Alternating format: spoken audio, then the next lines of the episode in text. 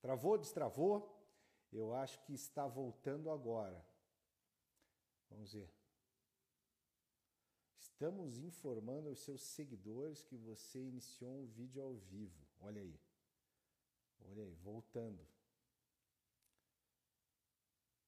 Continue, estamos chamando mais seguidores para ver seu vídeo.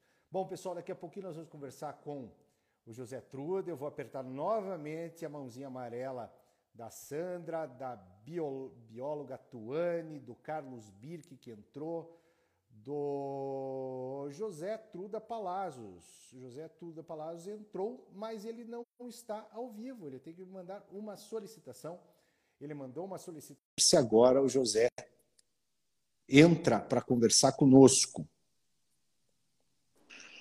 Entrou! Ah, garoto! Oi, Truda! Beleza? Que batalha! Rapaz, modernidade. de medo do celular, rapaz. Essa modernidade toda aí de internet, eu vou te dizer uma coisa, que eu sou uma pessoa do tempo do mimeógrafo, eu também não sei mexer nesse negócio, não. É, é, é verdade, né? A gente fica muito atrás da turma dos milênios que ficam nos assistindo aí. Mas para esses é. milênios mesmo que você veio contar a tua história. José Truda, um dos maiores ambientalistas do Brasil. Um cara ligado de forma inexorável à batalha pela proteção das baleias. No fundo, eu sou só um velho curioso e, e teimoso para estar tá aqui mexendo com isso até hoje, viu? que legal. Que bacana, Truda, que bacana. Bom, pessoal, vocês que estão nos assistindo, novamente eu peço a vossa compreensão por estas dificuldades que nós aqui enfrentamos mas eu queria que vocês começassem nos escutando, conhecendo um pouquinho da história do José Truda. Truda, é com você. Nos conte como há 40 anos atrás você começou a tua batalha em prol dos cetáceos pelo Brasil e pelo mundo. É, rapaz, o tempo passa. Era 1978 e naquela época que não existia internet, nem esses meios de comunicação mais modernos, né? É, as entidades ambientalistas lá no Rio Grande do Sul faziam muita reunião presencial. A AGAPAN, que era a Associação Gaúcha de Proteção Ambiente Natural, tinha uma reunião memorável todas segundas-feiras à noite no centro de Porto Alegre. E eu uhum. comecei esse assunto e fui a uma reunião da AGAPAN assistir lá a palestra do José Lutzenberger, né? grande líder ambientalista dos anos 70 e 80 aqui no Brasil. Sim. E cheguei na reunião, eu tinha 15 anos de idade, né? Com aquela minha cara de pau. Sentei lá e fiquei esperando a palestra começar e tinha um outro senhorzinho andando para cima e para baixo com uma pastinha, distribuindo folhetos e conversando com o pessoal. E esse senhorzinho parou na minha frente e apontou o dedo e me lançou a maldição. Ele disse assim: Este jovem vai trabalhar com as baleias. Opa! E me passou uns folhetos e um abaixo assinado contra a caça da baleia no Brasil. E esse cidadão era o Augusto Carneiro, que trabalhava junto com, com o Lutzenberger. Nós fomos amigos também durante mais de 30 anos. E foi assim que eu entrei é, nessa briga. Descobri que o Brasil, naquela época, era um país baleeiro, é, uhum. caçando uhum. baleias.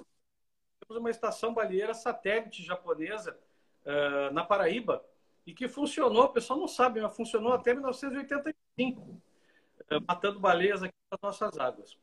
A caça da baleia foi um dos maiores massacres de fauna da história da humanidade, mas também a maior mobilização mundial é, em defesa da natureza, até a mobilização agora nos nossos tempos é, em relação ao clima, né?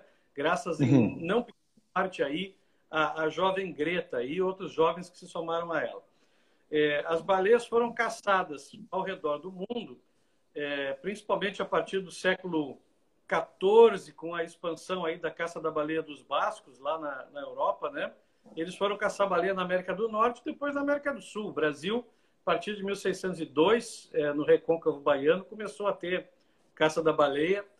É, e essa caça se estendeu é, em direção ao sul com a instalação das chamadas armações baleeiras, né? É, uhum. A gente devido das armações na escola, estudamos aí eu pelo menos estudava no meu tempo o ciclo do ouro, o ciclo do café, uhum. né? da cana-de-açúcar, e no fundo o ciclo das armações foi muito importante para a colonização da, do litoral brasileiro. É, nós temos aqui, aqui a, a armação próxima de, a maioria dos nossos dos nossos participantes no observatório reside em Curitiba, armação em armação. Sim. Em Barra Velha, pertinho de Curitiba. E elas foram se estabelecendo até 1796, que foi a, a, a, mais recente desse período, em Bituba, lá em Santa Catarina, uhum. matando baleias jubarques, né? É, que existia em grande abundância no nosso litoral, aí da Bahia até, Santa, até é, São Paulo, pelo menos, e as baleias francas, né, que se concentravam mais no sul. É, e aqui no Brasil, como no resto do mundo, é, a partir desse período, as baleias foram sendo mortas é, aos milhares. No final do século XIX, baleias costeiras, de reprodução costeira, como a jubarte e a franca, já estavam à beira da extinção, mas outras grandes baleias, como as baleias azuis, baleias fim é, e é, uma parte dos próprios cachalotes, ainda estavam fora do alcance dos baleeiros. Né? E aí aconteceu, nesse final do século XIX, duas invenções que foram fatais para essas outras espécies. Né? A invenção do navio a vapor e uhum. do canhão norueguês chamado Svendfoyn, né? E a junção do navio a vapor com o canhão capaz de atirar nas baleias em alto mar é, acabou com grande parte das outras espécies. As baleias azuis praticamente desapareceram das nossas águas, agora que estão voltando.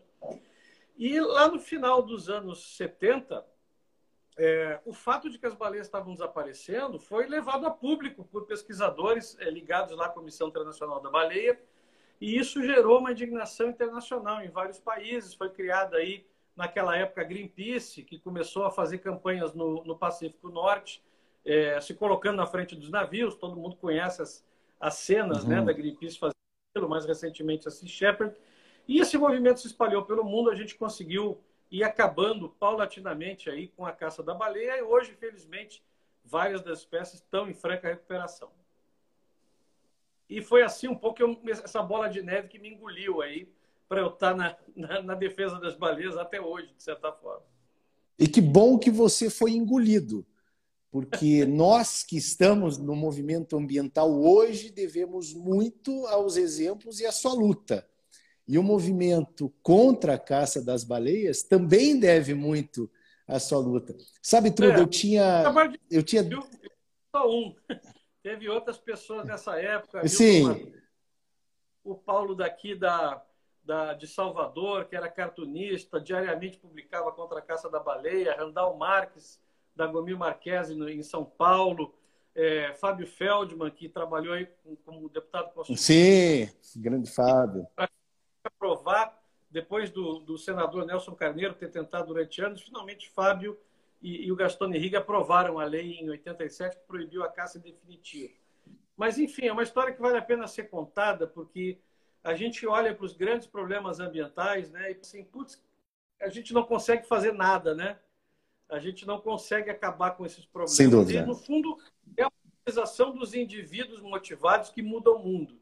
A gente não pode esperar pelas grandes ONGs. Uhum. Pelo... Né? Quem tem que mudar o mundo somos nós. Isso é uma das coisas que eu aprendi. Isso aí. aí contra a caça da baleia. E, e, foi, foi interessantíssima essa mobilização, sabe, Trude? Eu tinha 10 anos, eu vou te contar um negócio que eu não tinha te contado ainda. E eu ia visitar minha avó no Rio de Janeiro. No Rio de Janeiro existia uma loja, chamava, eu me lembro até hoje, chamava Company.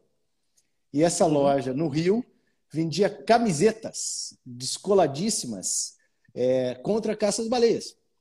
E eu fui, com, Save the Whales e todo, todo, todo piazada eh, queria usar as camisetas Save the Whales e tal. E eu, 9, 10 anos, me lembro perguntando para minha mãe, mas como, por que salvar? O que é extinção? É, como baleia? Ah, porque ao contrário de muitas espécies que estão à beira da extinção, mas não são tão icônicas, poxa, a baleia faz parte da, de todos os nossos símbolos, desde Jonas, desde a, da Grécia, né? do Pinóquio.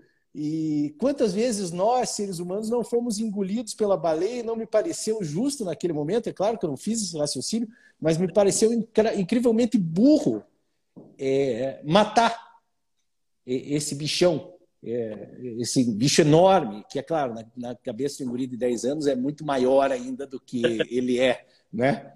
E, e, então foi isso, foi isso.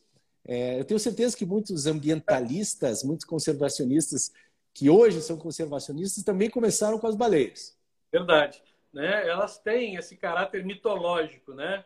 E é uma coisa que a gente diz que quem vê uma baleia de perto nunca esquece, né, Uhum. E, e, e, elas servem muito bem como uh, o pessoal chama de flagship species, né? Espécie. É, o pessoal às vezes diz, ah, mas vamos salvar só uma espécie, não podemos. Não, as espécies bandeira servem para a gente falar de conservação como um todo, para falar da conservação do ambiente marinho como um todo, né? As baleias dos golfinhos são grandes embaixadores do meio marinho, especialmente num país que tem 8 mil quilômetros de costa, mas vive de costas para o mar, né? As pessoas lembram do mar brasileiro na hora de tomar banho de mar. Não conseguem. Uhum. Embaixo daquela lâmina d'água tem uma biodiversidade fabulosa, da qual depende a nossa própria vida. Né? Uhum. Regulação climática, é, a, a, segurança alimentar em muitos lugares. Então, as baleias têm esse caráter de é, é, motivarem e de instigarem as pessoas, principalmente as crianças, né, a quererem saber mais, saber mais sobre uhum. elas, mar. E isso é uma coisa que a gente no Instituto Baleia Jubarte tenta explorar bastante. E, e, e, realmente é incrível a fascinação que os pequenininhos têm para com os bichões. Parece que é muito mais fácil a conexão dos pequenos com as baleias, como também é, com os elefantes ou com todos esses bichos grandões. É, megafauna essa, carismática. É, megafauna carismática. Megafauna carismática. E como é isso que você acaba de nos dizer, e fez parte da nossa breve conversa, agora, minutos atrás, é, estarmos voltados para o mar significa também nós deixarmos passar iniciativas que, de tão burras, serão lembradas no futuro como idiotices ambientais. Nós, aqui no nosso litoral do Paraná, infelizmente, temos sido pródigos nesse sentido. Sabe? É um tal de gente querendo instalar porto na frente da Ilha do Mel, é um tal de, em que pese nós termos um litoral riquíssimo e todo pronto para a observação da fauna marinha. Poxa, nós temos mantas, nós temos golfinhos, nós temos toninhas, nós temos cabaraquara, nós temos guaraqueçaba, nós temos paranaguá, tudo. E, e pensa-se no quê? Alargamento da faixa de areia porque o bacana do turismo no litoral é ir para a praia, tomar tubão e escutar sertanejo universitário. Pombas, Truda! É, isso é um outro gráfico também, né? É, é. Nós temos um país desse tamanho, com essa biodiversidade fabulosa, terrestre e marinha, e não temos até hoje um ecoturismo decente, digno desse nome, no plano nacional. Temos iniciativas heróicas em algumas partes da costa, em regiões como o Pantanal, em partes da Amazônia, mas não temos um planejamento estratégico nacional para o ecoturismo. Aí depois o pessoal reclama que a Costa Rica recebe proporcionalmente mais turistas estrangeiros do que nós, né, em tempos fora da pandemia, e não sabemos por quê. É por isso. Nós estamos botando fora, estamos tocando uh, metendo bala na galinha dos ovos de ouro. Né? Estamos botando, é, é isso aí. Temos trabalhado com. Porque uh, depois da, da caça terminar, muitos países, e o Brasil também, se deram conta de que o turismo de observação de baleias vale muito mais, ordens de a mais do que a caça. E mais, o dinheiro arrecadado com o turismo de observação de baleias e golfinhos ele fica nas comunidades que praticam essa atividade. E é por isso que, à medida que a população de baleias jubarte retorna a, a, ocupar as suas áreas habituais de, de, distribuição antes da caça, né, nós estamos vendo as baleias que é, estavam numa população concentrada na época de reprodução em abrolhos, agora se espalhar mais para o norte e mais para o sul. Nós temos, por exemplo, em Ilha Bela, graças ao trabalho de ciência cidadã que é feito lá pelo projeto Baleia à Vista, do Júlio Cardoso, é, um novo hotspot identificado de baleias e golfinhos, inclusive de baleias jubarte. Em Sergipe Muito tem legal. as baleias jubarte, vai ter as baleias. Então, à medida que essas populações, né, baleia jubarte, baleia franca, começam a se é, redistribuir ao longo da nossa costa na época de reprodução, que aqui é inverno e primavera, mais e mais comunidades costeiras vão tendo a oportunidade de se beneficiar economicamente, socialmente, da presença das baleias através do turismo. E é por isso que no Instituto Baleia Jubarte a gente tem feito um grande esforço de capacitação e de apoio às comunidades para se prepararem para o turismo de observação. É, temos é, uma área uhum. mandada pelo biólogo Sérgio Cipolotti. Todo ano fazemos atividades de treinamento, capacitação, é, compartilhando informações com os profissionais de turismo e marítimo das comunidades interessadas no turismo de observação de baleia. Esse ano fomos convidados é, pela Prefeitura de Ilhabela, junto com a, a consultoria Tauaçu, para fazer um trabalho lá. Tem operadores extremamente qualificados de ecoturismo litoral do Sudeste também. É, Santa Catarina, quando estive à frente do projeto Baleia Franca durante mais de 30 anos, focamos é, em desenvolver esse turismo de observação lá também. Então, eu acho que isso mostra também que a, a, conservação da natureza ela não existe por uma questão meramente moral. Ela é, é pragmática, econômica. Uhum. A gente precisa de ecossistêmicos das baleias e que nós estamos descobrindo cada vez mais a importância delas é, para o equilíbrio climático, por exemplo, através de estudos recentes que foram feitos aí com a participação do FMI, né? As baleias são essenciais para absorver carbono e depositar carbono no fundo dos oceanos e ajudar a reduzir as mudanças climáticas, elas também prestam serviço através do ecoturismo. E assim várias outras espécies do nosso litoral, como tu estavas mencionando.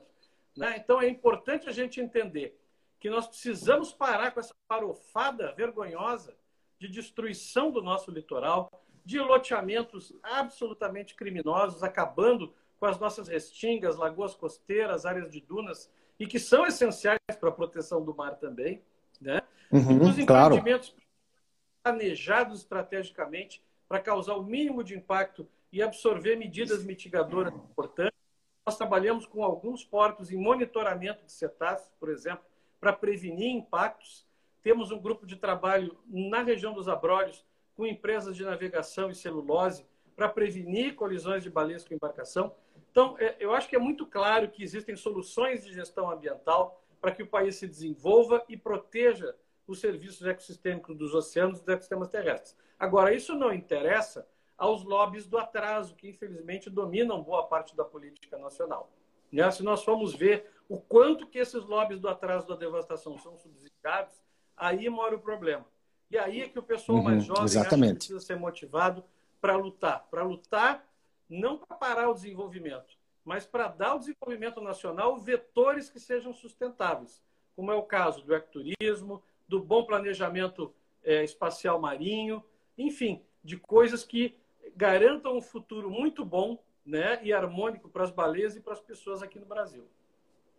E, e, e sem soluções é, faraônicas que não interessam a comunidade litorânea, mas interessam meia dúzia de empreendedores e, e, e, lobistas que querem ver um litoral que não existe e não irá durar, não é? Um é. litoral que serve aos interesses do, do atraso imobiliário, do atraso do empreendedorismo, porque não é todo empreendedor. O empreendedor antenado hoje em dia já percebe que empreender sem preocupação ambiental e social é suicídio. Não, não existe solução. Exatamente. Agora. As grandes claramente. Né? É, não, agora, agora você percebe claramente. E você, poxa, a, a quantidade de dinheiro que poderia vir para o nosso litoral associada à bela observação de fauna, né? a valorização disso, a valorização do que nós já temos, sem despejo de dólares que vão para os bolsos errados e certos ao mesmo tempo. Porra, Truda, é, é, é, que venham jovens nos ajudar, né? Eu acho. Um problema de escala. Nós estamos fazendo é, tudo a curto prazo. Né? Empreendimentos uhum. pensados dentro do ciclo político de quatro anos, não é? Uhum. Para enriquecer empresários que contribuem para campanhas políticas. E nós temos que começar a pensar num ciclo de baleia. Né? A baleia uhum. do Marte vive 60 anos. Baleia Franca, 80 anos. Uhum. Nós vivemos 80 anos hoje, graças aí aos, aos avanços é, da ciência. Da... Então, que a gente comece a planejar o Brasil para as pessoas que hoje têm 10 anos de idade, né? E não claro. os que têm uhum. 60 como eu e apropriar dos espaços públicos, como o litoral, como o mar, para ganhar dinheiro fácil, né? É, Quando é nós isso aí. financiamento, nós precisamos pensar nele daqui a 50 anos, não daqui a seis meses.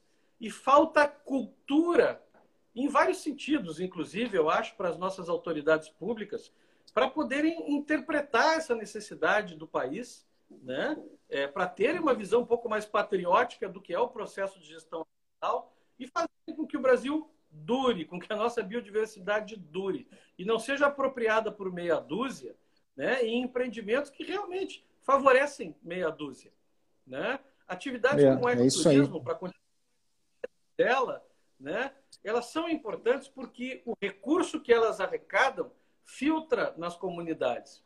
Quem vai fazer turismo de observação de baleia, lá em Porto Seguro, né, com um dos nossos parceiros, a Cia do Mar, ou aqui na Praia do Forte, na Porto Mar, ele não está simplesmente dando dinheiro para aquela empresa e para os seus funcionários.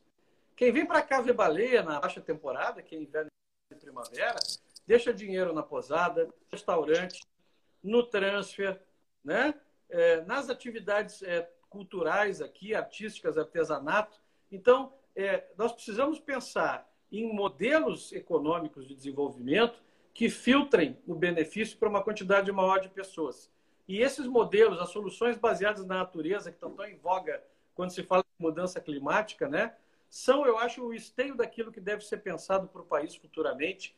Né? Investirmos em alta tecnologia para enfrentarmos os problemas de energia, de transporte, de habitação, é, de educação que nós temos e fazemos com que os vetores socioambientais se dirijam para esse planejamento de longo prazo. Pensar na duração da baleia e não na duração do mandato político. E, pessoal, isso tudo que o Truda está dizendo, ele não está inventando agora, ele já fez e já colocou em prática. Eu vou contar para vocês que no sul da Bahia existe um negócio chamado Baleia Elétrica. É um festival de música, um festival cultural associado à conservação das baleias que mobiliza a localidade de Caravelas, é isso? Aí, nós temos lá em Caravelas a Semana Cultural e temos a Baleia Elétrica e a Festa da Baleia Jubarte aqui na Praia do Forte também.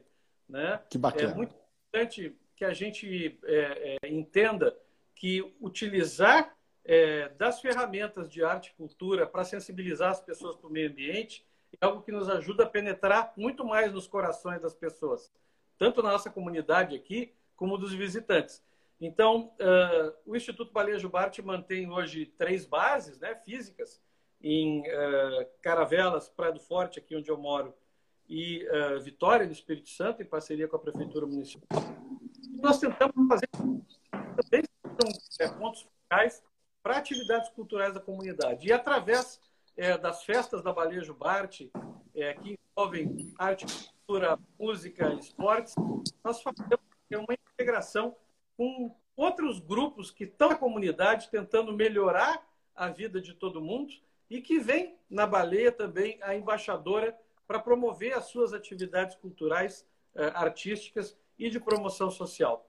E a Baleia Elétrica, em que o Armandinho tem participado aí ao longo dos anos. Eu vi, rapaz. A puxar tem sido um dos, é, um dos carros fortes aí desse trabalho. Então o Armandinho, o Armandinho do trio elétrico, ele participa da festa Baleia Elétrica. Olha, a, olha o potencial. Olha que bacana, que bacana. Olha o potencial que o meio ambiente possui. É, a gente não precisa de mais nada, pessoal. Não precisa de mais nada. É, é, é só começar, começar amando, Truda. E começar amando passa por, por gente que leva aí a mensagem, leva a imagem da conservação para a turma mais nova. Me conta, Truda, uma curiosidade. Você é um piá lá do Guaíba, estava participando da reunião com o Lutzenberg, de repente chega o Carneiro, é, dois saudosos ambientalistas, hoje já, como diria o, o viraram passarinho, ou seja, já estão num plano é, muito superior. É, e como que foi teu primeiro encontro com a baleia? Como, como que, que, que aconteceu essa epifânia, esse, esse, esse momento de, de... Eu, eu, eu achava que eu nunca, nunca ia ver a baleia na minha vida, mesmo quando já estava lá é, é, metido na campanha contra a caça, né? Mas eu, logo no comecinho, em 1979, eu tive o privilégio de conhecer um outro grande pioneiro do ambientalismo brasileiro que precisa ser lembrado e reverenciado, o almirante Ibsen de Guzmão Câmara, uhum, que uhum. era Estado-Maior das Forças Armadas e junto com o, o, saudoso também professor Paulo Nogueira Neto, uma das duas pessoas dentro dos governos militares que era contra a caça da baleia. Eu conheci uhum. o almirante Ibsen dentro do governo lutando contra a caça.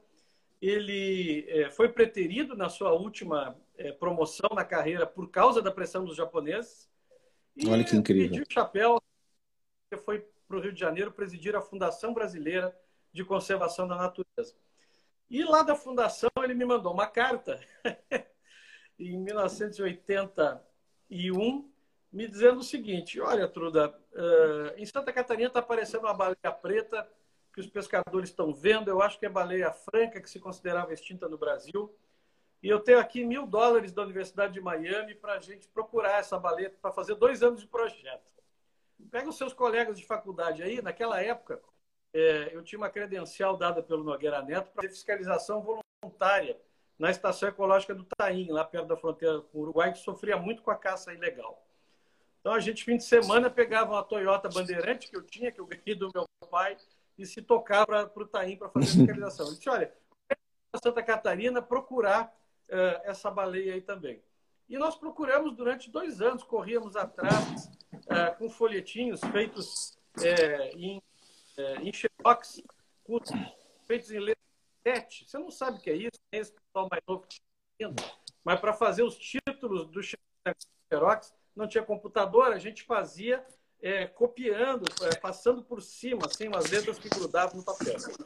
Bueno, procuramos essa baleia, conversando com eles em agosto de 82, finalmente esse nosso dele encontrou a primeira fêmea com filhote é, em São Francisco do Sul, norte de Santa Catarina, e com isso descobrimos oficialmente a população reprodutiva de francas no Brasil. Isso São Chico pertinho carreira, aqui né? de casa, né? São Chico pertinho é, aqui de Curitiba. Acabou a faculdade, né? Eu fiz três universidades, três faculdades, não terminei nenhuma. É, fiquei jardineiro o resto da vida e passei 30 anos em Santa Catarina tentando proteger as francas. Felizmente consegui é, criamos uma área de proteção ambiental, nós ajudamos a desenvolver o turismo. Em 2008, eu fui expulso do projeto é, por um bando de picaretas é, que não queriam que eu continuasse meu trabalho de conservação mais amplo. Mas, importância, as baleias estão lá, a está lá, é, e estão recuperando assim como as jubates. Isso é que é importante. É isso aí, é isso aí. E trazer a tua mensagem, né?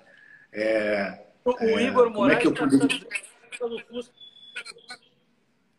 É, dentro dessa, desse trabalho com as baleias, é, eu é, chamar a atenção do Dr. Roger Payne, que é que descobriu que as baleias jubates cantam e que as jubates e as francas podiam ser é, identificadas por marcas individuais, né? Até então, é, a baleia era embarcar no navio baleeiro, pesar, medir, cortar o bicho. E o Payne é o grande pai da pesquisa não letal né, de, de baleias.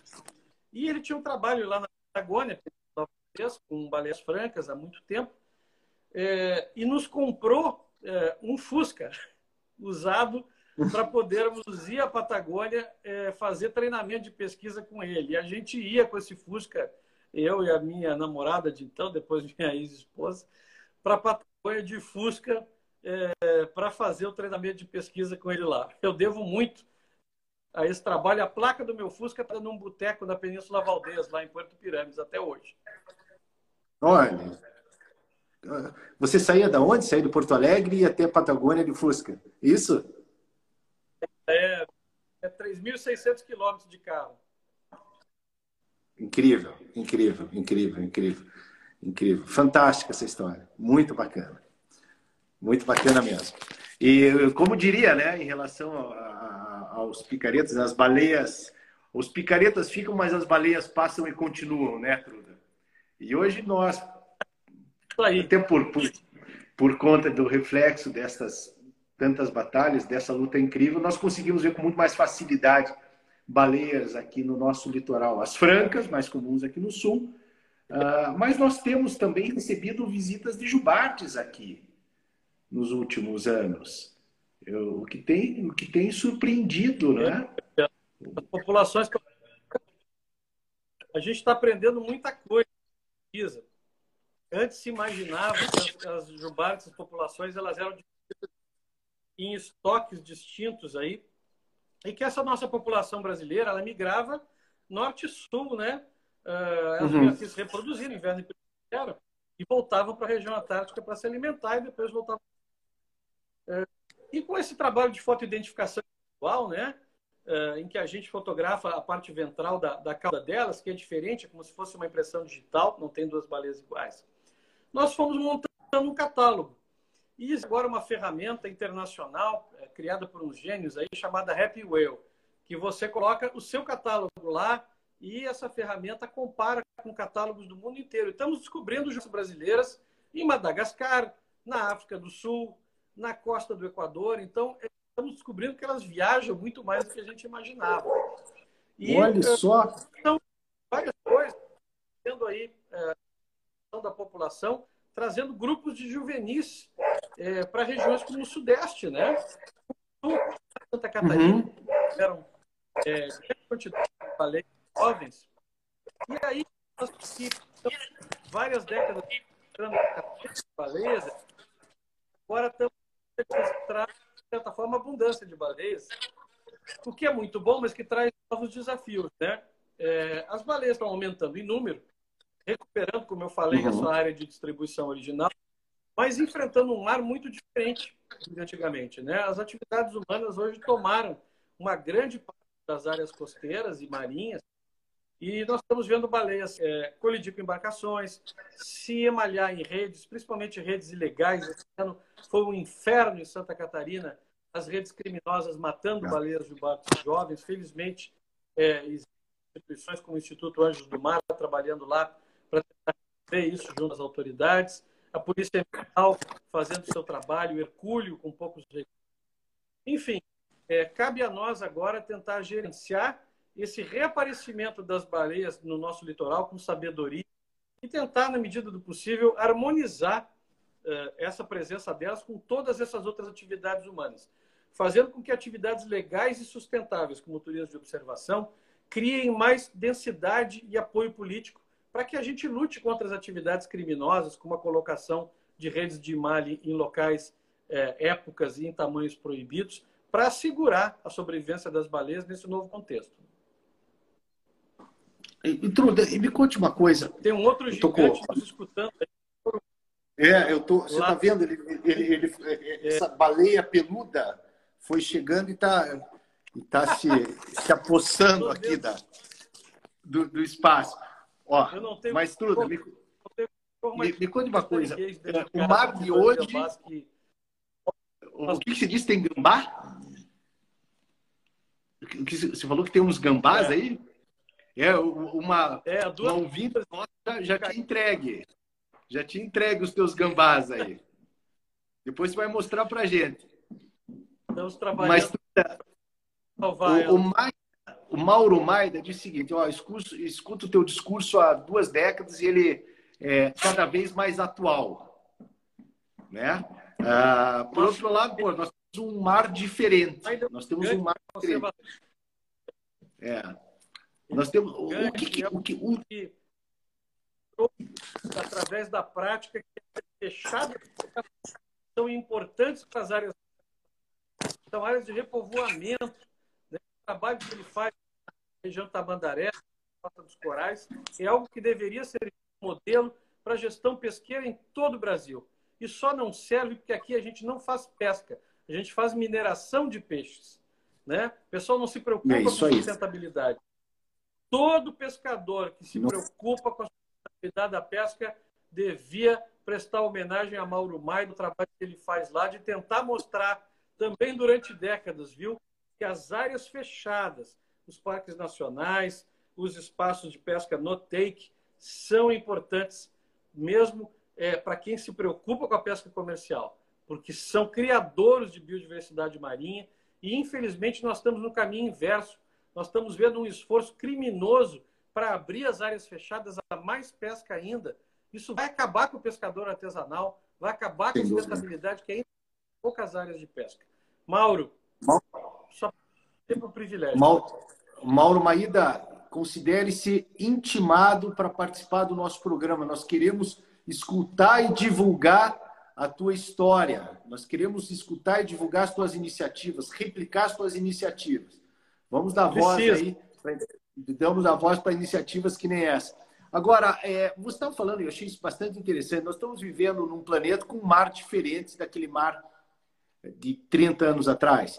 Ah, é, é, diferente porque a pressão da caça, a caça é, é, diminuiu, entretanto a pesca predatória aumenta, é diferente porque as mudanças climáticas estão aí e o estoque de alimento das baleias diminui, é, é diferente porque a pressão sobre os mares é maior por conta do avanço da civilização sobre os mares e sobre o comprometimento dos uhum. ecossistemas associados. O, o, que é essa diferença? É, marque todas as anteriores. Opa! uh, nós acabamos com a caça da baleia no mundo. Né? Hoje praticamente não existe mais caça. Está lá o Japão com uma caça residual na sua região costeira, Noruega mesma coisa, Islândia parou de caçar. Então, a caça comercial de baleias já não é uma grande ameaça ambiental. Mas existe é, isso, né? a sobrepesca desenfreada, sem qualquer controle, não só no Brasil, mas no resto do mundo.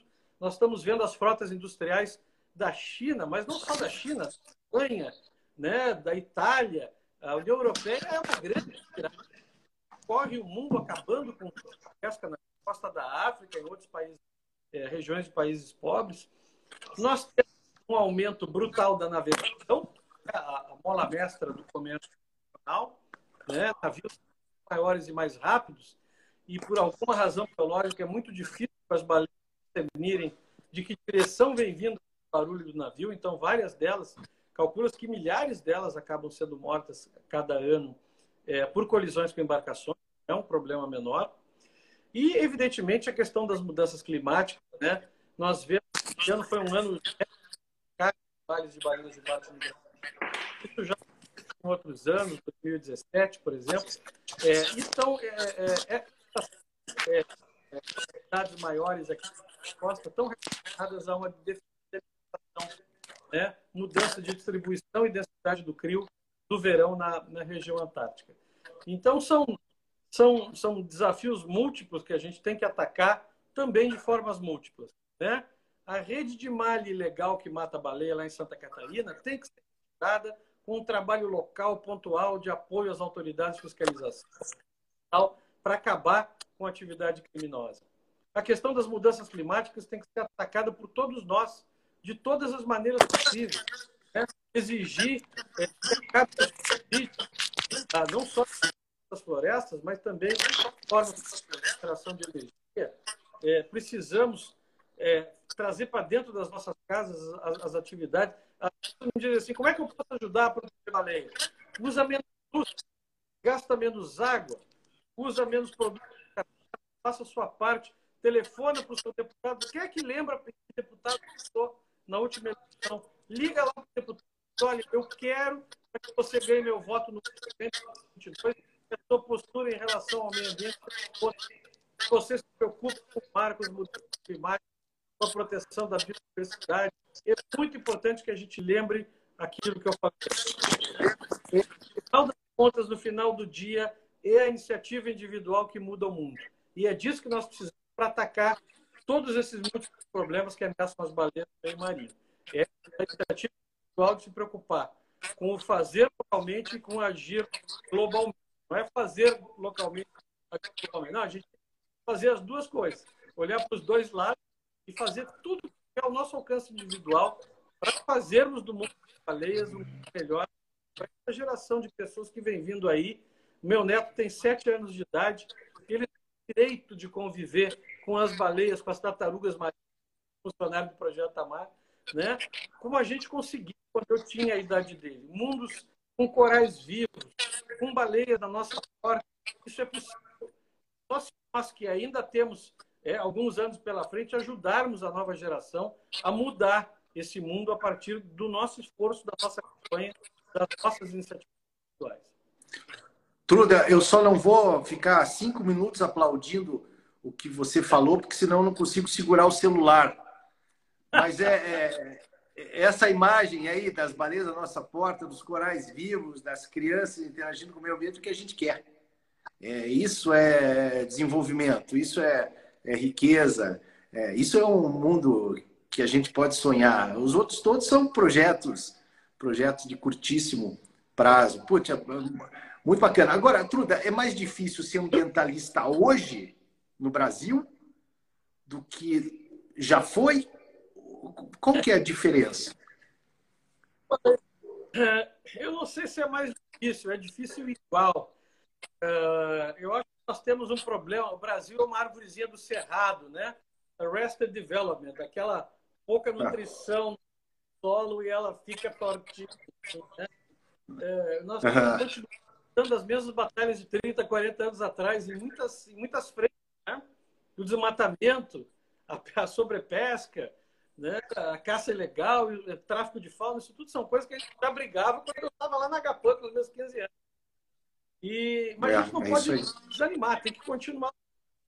Eu não, eu não acho que seja mais difícil ser ambientalista no Brasil de hoje, e você tem uma série de outras oportunidades de atuar. Né? a comunidade de organização governamental maior, muito mais diversa.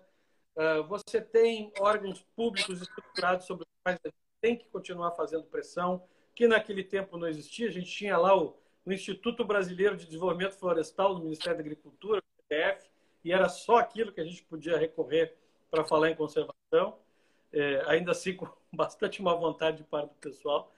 É, então, eu, eu, acho que não é mais difícil. É difícil, como sempre foi no Brasil. Esse é um país muito difícil de se exercer cidadania, né? e vocês aí no Observatório de Justiça e Conservação sabem bem disso. O nosso problema não é um problema de ser ambientalista, é de ser cidadão é de ter direitos assegurados pelo Estado, de poder mover ah, a cidadania em direção a exigir direitos. Né? Aqui, Isso. o funcionário público ainda acha que está fazendo um favor ao te atender, ao te dar uma uhum. resposta de uma. Né? O, o governante acha que ele manda em ti, quando na verdade ele é teu empregado. Nós sustentamos um monte de corporações para trabalhar para nós, e são nossos patrões. Né? Então, assim, é, o nosso problema no Brasil é de cidadania, é de existir o da nossa cidadania como um direito né? As pessoas dizem, ah, a razão que me tirou do projeto Baleia Franca me segue até hoje. Você não devia comprar você vai sofrer retaliação, vai ter problema, vai não sei o quê. Sim, pô, mas eu vou morrer porque eu acho um absurdo você não poder exercer. Ó, a paleta. Né? E é isso que a gente é. precisa. Mais cidadania ambiental é difícil, é perigoso, inclusive. Você trabalha com a Amazônia. E o pessoal Sim. mais jovem precisa estar ficando velho. É, é por aí, Truda. Truda, Adri Salvo nós temos pouquíssimos minutos, infelizmente, no nosso programa, mas Adri Salvo, Adri de Salvo, não consegui ler direito o nome, insiste em que você nos conte sobre os teus gambás. Ou seja, nós estamos pulando, nós estamos pulando os cetáceos para os marsupiais. Olha, uma explosão de corações aqui quando eu mencionei é, os gambás do Truda muito rapidamente, boa noite para o Arribo, é, um centro de excelência na, na, pesquisa e gestão pesqueira que a gente tem no ICBio. Graças a Deus ainda temos servidores públicos, ele, a equipe dele lá em Itajaí, é, ajudando a gente fazer da gestão pesqueira é, alguma coisa decente no país. É, eu, na verdade, estou Cambás porque aqui no nosso pátio, atrás daquela porta que vocês estão vendo ali, caiu uma patinha de gambá com poucos dias. É, agora do tamanho de um gato aqui em casa, nós não conseguimos é, ter gente para fazer todo o trabalho de reabilitação na natureza, então ela está vivendo aqui com a gente. É, eu estou com outra filhotinha, uma posada aqui perto, tentando é, é, fazer com que ela cresça para poder reabilitar. Isso, na verdade, é uma coisa que acontece no Brasil, que é milhares de pessoas pelo Brasil é, criando gambazinhos órfãos, porque a ignorância Isso. do brasileiro, infelizmente, acha que eles são animais sujos e perigosos e mata os gambás que aparecem nas nossas cidades. Quando eles matam as mãezinhas, os filhotes saem da bolsa, porque ele é um marsupial, né, como o koala, como o canguru, e os filhotinhos saem da bolsa da mamãe fria e aí as pessoas tentam criá-los. Isso acontece no Brasil todo e eu estou agora com uma iniciativa, junto com o doutor Renato, lá da Comissão de Defesa dos Animais da OAB Nacional, junto ao IBAMA, cria um programa para reconhecer e apoiar os resgatistas voluntários. Esse é um pouco meu meu side event. Você sabe que eu sou jardineiro, não sou pesquisador de baleia. Você sabe mexer biodiversidade nos jardins e nas áreas urbanas. Acabei de republicar um livrinho meu chamado Natureza no Jardim, sobre atração e conservação de fauna nas nossas áreas verdes. Enfim, é a história que a Adri essa, essa, a Adriana do Rio, ela, ela me contou o nome dela aqui. Adriana do Rio, que estava me insistindo. Fã dos gambás. Eu participo de um grupo no Facebook, Gambás e Sarigueias, Sarigueias brasileiras. E realmente, pelo Brasil inteiro, pelo Brasil inteiro. é uma pessoa muito bacana, porque é a pessoa que percebe a grandeza de resgatar um filhotinho de gambá, criar um filhotinho, tentar colocar na natureza. É, poxa, é, é tem que ser é, Não é todo mundo que põe acordar de duas horas da noite semanas para dar a alimentação que eles precisam, verdade. Ó, ó, a Lili Martins também diz, ó, sempre cuido de gambazinhos órfãos por aqui. Não podia ser diferente, né, Lili? Viva, viva, olha só. Obrigado, Adriana, obrigado você. Truda, que gostosa essa conversa. Muito obrigado por tudo que você tem feito pelos nossos pelo nosso litoral, pelas nossas baleias, pelas crianças que continuaram, pelos meus filhos, enfim, que, que, que contam com baleias, graças a Deus ainda existem, graças a ambientalistas como você, como o Carneiro, como o Lutzenberg, garantiram a existência de baleias e que podem, com bastante tranquilidade, dizer que as baleias vão continuar aqui para os filhos deles e para os netos deles. É claro, se a gente prestar bastante atenção e não deixar esses escalabros que comprometem nosso equilíbrio climático, essas outras doideiras, esses nossos suicídios nos atrapalharem aí, né? É... Obrigado, é. Truda. Obrigado Rapaz, mesmo. eu que agradeço. Eu tenho um apreço muito grande pela essa conservação. É, vocês são os heróis aí a segurar o Paraná. E quem quiser saber um pouco mais sobre o trabalho, pode entrar no site lá do Instituto Balejo Bart, né? Que é balejobart.org.br. Me procure aqui pelo Instagram para conversar. E venha à Praia do Forte nos visitar e ver as baleias. Sempre à disposição. Muito obrigado. Um abração, Truda. Um abraço. Um abraço. Um abraço, um abraço para você e para toda a tua família, para todos os teus gambazinhos aí. Tchau, tchau. Eu.